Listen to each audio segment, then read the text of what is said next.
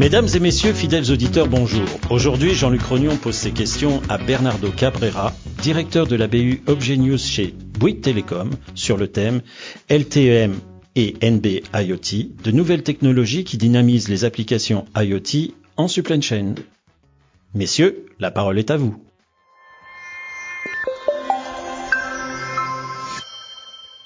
Bonjour Bernardo. Bonjour Jean-Luc. Vous êtes depuis 2019 le patron de la BU Objet News chez Bouygues Télécom. Avant cette date, on connaissait surtout Objet News comme l'opérateur du réseau ultra basse consommation LoRaWAN, avec euh, quelques belles réalisations, euh, y compris en supply chain, dans le retail, dans l'industrie. Mais depuis trois ans, le positionnement de la marque Objet News a, semble-t-il, évolué. Expliquez-nous un peu. Effectivement, Objet est aujourd'hui la marque dédiée à l'Internet des objets de Bouygues Télécom je dirais quel que soit le type de technologie. News est un opérateur de connectivité IoT et je dirais multi-technologie. Notre leitmotiv, c'est d'accompagner des clients dans leurs projets IoT et dans les choix technologiques. On est dans une démarche d'accompagnement et d'expertise et aussi d'éclairer l'écosystème. Parce que quand on parle d'IoT, on parle de capteurs, on parle de modules, on parle d'applicatifs métiers, on parle d'interconnexion des systèmes d'information. Et au final, au centre de tout ça, il y a la connectivité ou les connectivités. Et par rapport à cette démarche d'expertise et d'accompagnement, eh ben on propose un portefeuille complet de technologies de connectivité, 2G, 3G, 4G, 5G. Et nous sommes actuellement le seul opérateur en France à proposer à la fois LTEM et NB-IoT. Encore une fois, la technologie n'est qu'un moyen, ce n'est pas une finalité en soi. On parle de, technologie, j'imagine aussi qu'on va parler de cas d'usage, et, notamment euh, en, supply chain. En quoi euh, cette neutralité technologique change-t-elle la donne? Le fait de proposer un portefeuille diversifié de technologies complémentaires et complets, bah, ça permet de répondre aux enjeux justement de supply chain et de l'industrie 4.0. Quand on parle en fait de, supply chain industrie 4.0, la promesse c'est quoi au final? C'est une promesse d'une organisation plus flexible et plus interconnecté. Et il n'y a pas un, seul moyen d'interconnecter ces différents use cases pour gagner en productivité et fiabilité. Finalement, on a d'un côté des use cases qui sont plutôt au sein des entrepôts, au sein des chaînes de fabrication, pour améliorer les processus de fabrication, pour améliorer la traçabilité des, des pièces. Et puis, en dehors de l'usine ou des entrepôts, il y a des il y a des enjeux plutôt qui sont liés à la chaîne logistique et donc qui sont liés à la traçabilité au-delà, améliorer les cadences de livraison, fiabiliser euh, les réceptions de, de, matériel, etc. Et donc on voit bien qu'il n'y a pas un seul cas d'usage, il y a plusieurs cas d'usage et pour y répondre, il faut un portefeuille diversifié de technologies. Les technologies, encore une fois, ne sont qu'un moyen justement pour interconnecter tout ça. Au final, le client, ce qu'il veut, c'est différents cas d'usage qui se parlent et qui permettent de répondre à leurs besoins de productivité ou de fiabilité. Alors c'est vrai qu'on était habitué, enfin habitué, c'est peut-être pas le bon mot, mais au réseau euh, LoRaWAN, dont vous êtes euh, un, opérateur, et maintenant vous nous, parlez de nouveaux réseaux, euh, donc LTE m NB-IoT, donc IoT pour euh, Internet des objets, Internet of Things. Qu'est-ce qu'ils apportent de plus euh, que les technologies euh, telles que LoRa ou Sigfox qu'on appelait les technologies LP1 alors effectivement, Jean-Luc, ce sont deux nouvelles technologies, ou devrais-je dire plutôt que ce sont deux nouvelles technologies en France? En fait, elles sont déjà fortement développées en cours de déploiement à l'étranger. Au moment où on se parle, il y a déjà plus de 160 réseaux dans le monde qui utilisent ces deux types de technologies. Donc ce qu'elles apportent, c'est aussi ça, c'est le fait d'avoir une interopérabilité qui est déjà là, avec plusieurs réseaux euh, dans le monde, des déploiements plus faciles partout dans le monde, et puis ce qui va avec, c'est-à-dire une industrialisation plus forte et finalement des économies d'échelle qui vont être de plus en plus importantes pour tous les acteurs de l'écosystème qui, encore une fois, vont à la fois des capteurs, des modules, des, euh, applications métiers jusqu'à l'interconnexion des systèmes d'information. Alors elles peuvent avoir des caractéristiques techniques différentes, mais au final elles sont très complémentaires. Alors les, les deux technologies là, donc LTEM et, et NB euh, IoT, s'appuient sur les réseaux 5G.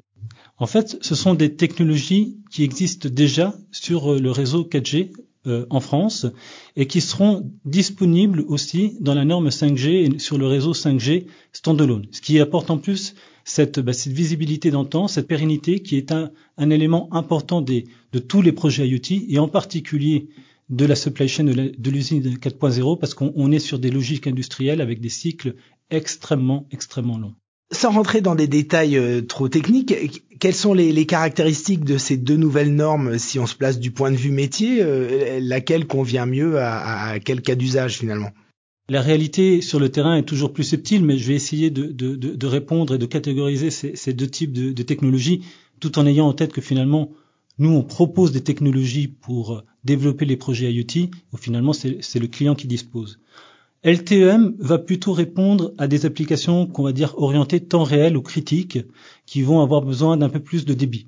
Donc elles vont être particulièrement bien adaptées aux informations temps réel des chaînes de production. Ça va être aussi adapté aussi aux enjeux qui sont en dehors des entrepôts et de la chaîne, avec un tracking presque temps réel ou éventuellement à la demande de certains euh, types euh, d'assets.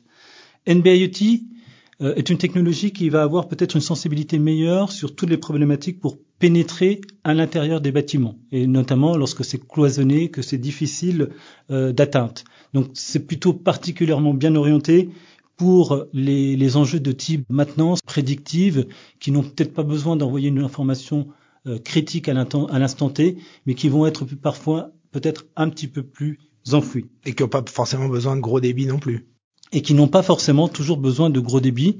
En tout cas, c'est toujours une, une, pondération entre différents aspects techniques. On va parler de pénétration à l'intérieur des bâtiments, on va parler de débit, les deux technologies ont cette caractéristique commune d'être très interopérables à l'étranger. Donc c'est un enjeu aussi important pour le supply chain management et elles sont au final complémentaires. Si par exemple l'attente numéro un est celle d'une couverture, euh, eh ben, on peut imaginer même des, clients, et c'est le cas, qui déploient à la fois du NB-IoT et LTM parce qu'ils cherchent vraiment à avoir le, je dirais le, maître de couverture le plus précieux possible.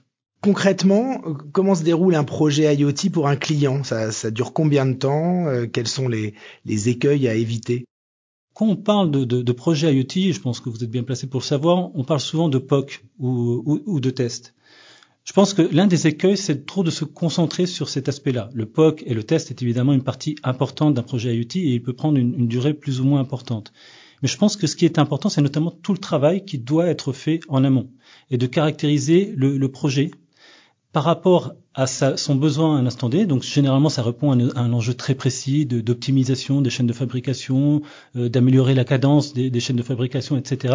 Mais ce qu'il faut toujours avoir euh, en tête au début d'un projet, c'est le périmètre. C'est commencer à voir au-delà de ce POC éventuel. Est-ce que je vais avoir des problématiques qui se posent au-delà de l'entrepôt? Est-ce que ça je vais avoir des problématiques qui se posent à l'international? C'est souvent le cas dans le supply chain, qui est, qui est une dimension très internationalisée.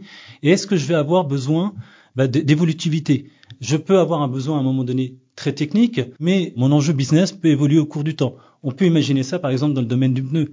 Les fabricants de pneus qui, au départ, se poser plutôt la question de remonter des informations techniques du pneu et on se rend compte que finalement l'industrie est, en train d'évoluer vers une servilisation du produit où finalement je vais vendre mon pneu potentiellement différent à l'usage du pneu. Et eh ben, anticiper ça, c'est la clé de voûte des, des, projets IoT et finalement on constate que quand on a bien pensé au départ, la partie POC et la partie test est assez courte. Question de d'actualité, un, petit peu, on voit certains acteurs euh, français de l'IoT euh, soit en difficulté, euh, en redressement judiciaire, soit en, cours de rachat, et, certaines explications avancées vont plutôt du côté de la pénurie de composants électroniques. Qu'en pensez-vous? En tout cas, dans notre, dans, notre environnement auquel on est confronté aujourd'hui, Bouygues Telecom, c'est un sujet sur lequel, a priori, les acteurs ont, euh, n'ont pas été encore trop perturbés. Alors, de toute manière, la, pénurie des composants, j'ai envie de dire, c'est quelque chose qui transcende tous les secteurs d'activité euh, euh IT et, technologique.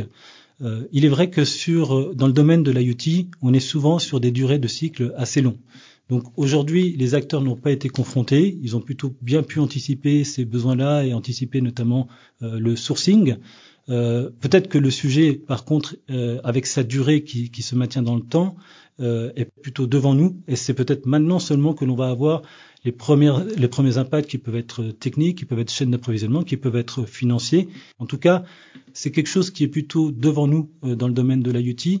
Euh, contrairement à ce qu'on a pu constater par exemple au, Covid, où on a vu qu'il y avait un certain ralentissement en tout cas pour les nouveaux projets, euh, alors que certains projets euh, en déploiement étaient accélérés, notamment au niveau de la maintenance industrielle. Dernière question sur les coûts finalement à l'internet des objets. On dit aussi que justement on va avoir une diminution des coûts avec le temps. On en est où aujourd'hui en termes de centimes d'euros par objet suivi, de d'euros par capteur?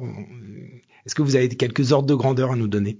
Alors vous avez raison, en tout cas, de, de, de, parler de capteurs, de, de suivi, de, métiers et de, connectivité. Tout ça, finalement, il y a plusieurs briques. Hein. Il, faut, il faut imaginer que la connectivité, en général, c'est un peu moins de 10% de, euh, de la valeur globale d'un projet euh, IoT. C'est quelque chose qui, qui est plutôt euh, en baisse. néanmoins, quand on parle, par exemple, du tracking d'assets, force est de constater que sur le marché, aujourd'hui, les solutions sur le marché sont à quelques unités d'euros par mois euh, selon l'usage, hein, puisque tracking d'asset est finalement quelque chose d'assez hétérogène. On va peut-être parfois être plutôt sur l'inventaire de certains assets industriels et dans certains cas, on va être sur un tracking vraiment très précis et très fréquent de, de l'asset. Donc évidemment, euh, les, les, prix et les, les, services ne sont pas exactement les mêmes. On est à quelques unités d'euros aujourd'hui. Les capteurs jusqu'ici étaient encore sont encore au-dessus de quelques dizaines euh, d'euros.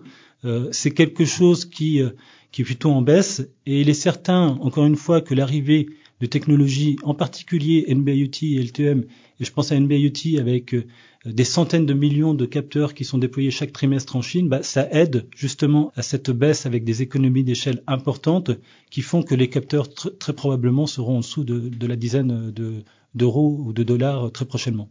En espérant que la pénurie de composants euh, ne s'éternise pas.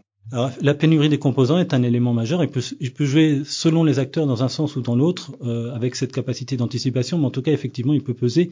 Aujourd'hui, globalement, euh, la baisse, elle est quand même là. Merci beaucoup, Bernardo Cabrera. Merci, Jean-Luc. À très vite pour un prochain rendez-vous podcast de Supply Chain Magazine.